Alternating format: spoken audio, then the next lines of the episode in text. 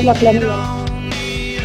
Seguimos en kilómetro cero y ya tenemos comunicación telefónica, en este caso desde lo que es la capital mendocina. Vamos a hablar con Emilio Moreno, quien es eh, eh, encargado de la Dirección General de Escuela, más específicamente en lo que es educación secundaria. Buen día, Emilio, ¿cómo va? Ciencia. Emilio, ¿nos escuchás? Sí. Hola, ¿Me escucho? ¿Ustedes me escuchan? Sí, ahí te escuchamos perfecto.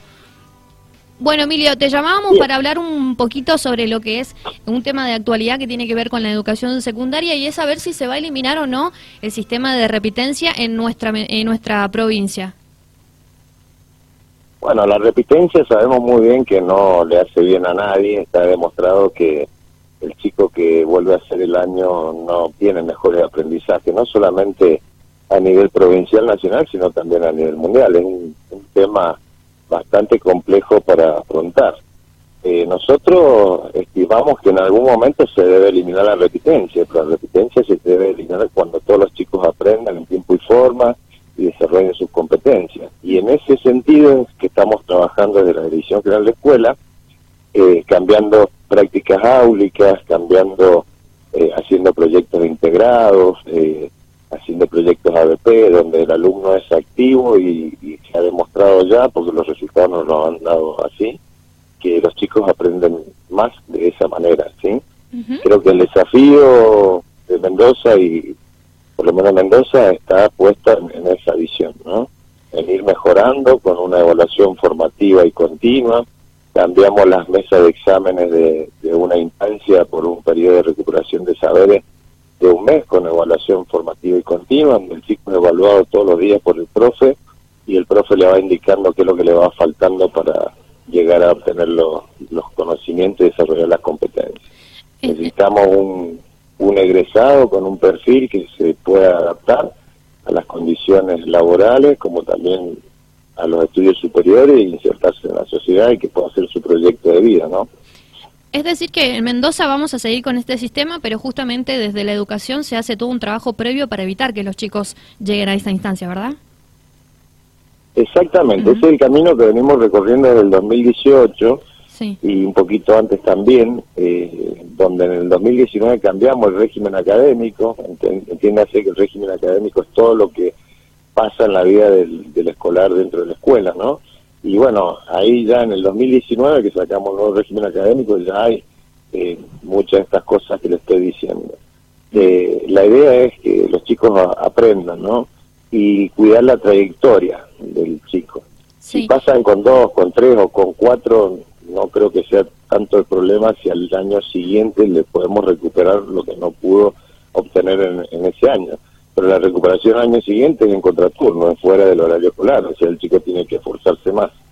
Eh, así que bueno, en ese sentido estamos, creemos que la repitencia no se puede eliminar por, por una resolución, por así decirlo, ¿no? Sí. Eh, hay que mirar que los chicos aprendan, hay que cuidar las trayectorias de los chicos eh, y en ese sentido estamos trabajando.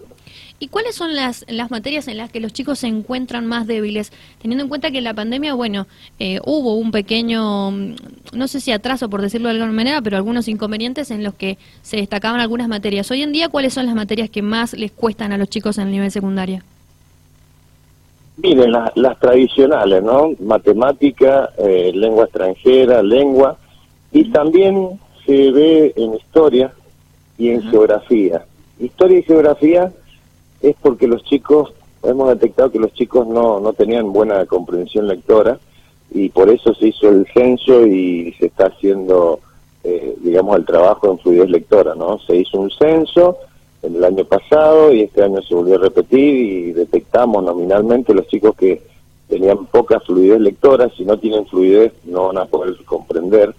Y bueno, en talleres en contraturno lo estamos mejorando y la verdad que hemos tenido buenos resultados.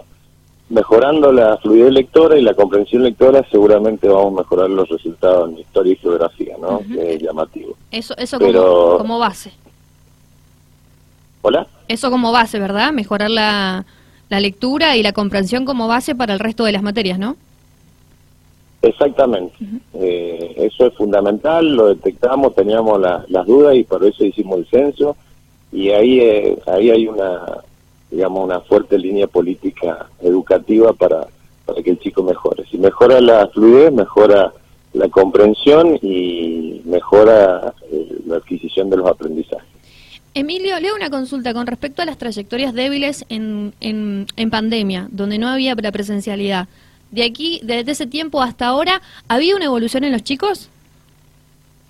Sí, sí, sí. El, el, año 2020 fue duro para todos, ¿no?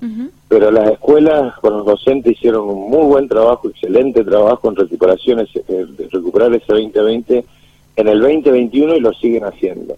Ya el 90% de los chicos que tenían trayectorias muy débiles ya lo han, han mejorado, ¿no? Ya como que se están poniendo al día pero bueno, sí, fue un año duro para todos, pero hay que destacar el, gran trabajo que han hecho las escuelas, los supervisores y los docentes del aula para recuperar esos saberes del 2020.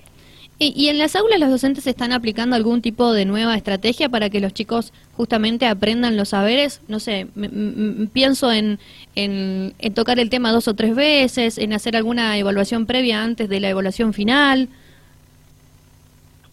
Bueno, por eso eh, le digo el formato de, evaluación formativa y continua, ¿no? que todavía no se ha arraigado bien en todos los docentes, pero mm. ese es el, sentido de la evaluación formativa y continua. Ir eh, tomando pequeñas evaluaciones y el docente le va haciendo una evolución y le va indicando en qué tiene que ir mejorando, ¿no? Eh, ya esa evaluación final como la que teníamos ya prácticamente no debería de existir porque la evaluación todos los días. Eso le exige un mayor compromiso al chico y, exige una mayor presencialidad, ¿no? Eh, prácticamente no debería faltar, no deberían dejar de ir a la escuela ningún día justamente con esta mirada que le estamos dando. Perfecto, bueno, por el momento entonces en Mendoza no se va a eliminar lo que es esta metodología de repitencia, pero um, usted decía que no es cuestión de eliminarla a través de una resolución, pero ¿se piensa para algún futuro eh, eliminar esta modalidad? Eh, a ver, venimos mejorando. El, el año anterior a la pandemia tuvimos una promoción del 79% y esta última promoción fue del 83%, ¿sí? A nivel provincial. Teniendo escuelas que han tenido promoción del 93%. O sea, estamos hablando que a nivel provincial 17 de cada 100 chicos solamente han repetido, ¿no? Cuando hace unos 6, 7 años atrás 30 de cada 100 chicos repetían. O sea, creo que estamos en el camino para ir eliminando paulatinamente la, la, repitencia.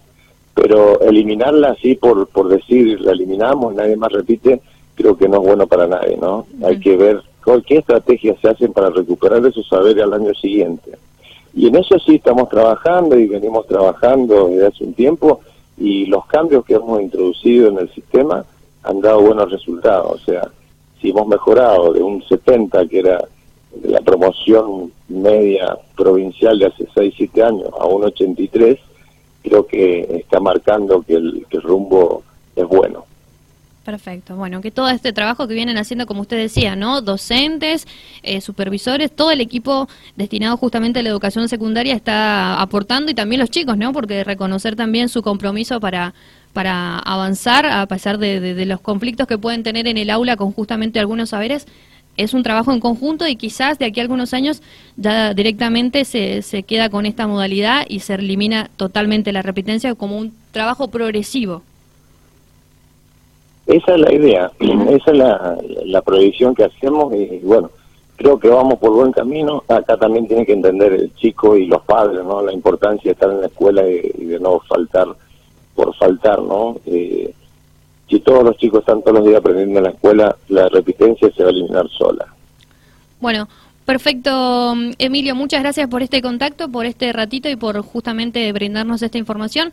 Decir entonces que eh, Mendoza sigue con la misma metodología a comparación de otras provincias justamente como Santa Fe, que era lo que marcaba eh, el cambio justamente con la repitencia. Le agradecemos este, esta comunicación. No, gracias a ustedes, saludo a la audiencia y a disposición para cuando lo necesiten. Muchas gracias. Bueno, ahí estamos dialogando con el director de Educación Secundaria de la Dirección General de Escuelas, Emilio Moreno, que bueno, dejó bien en claro entonces que en Mendoza sigue la misma modalidad, pero se están aplicando otras estrategias justamente para ayudar a los chicos a evitar llegar a repetir eh, algún año en el nivel secundario.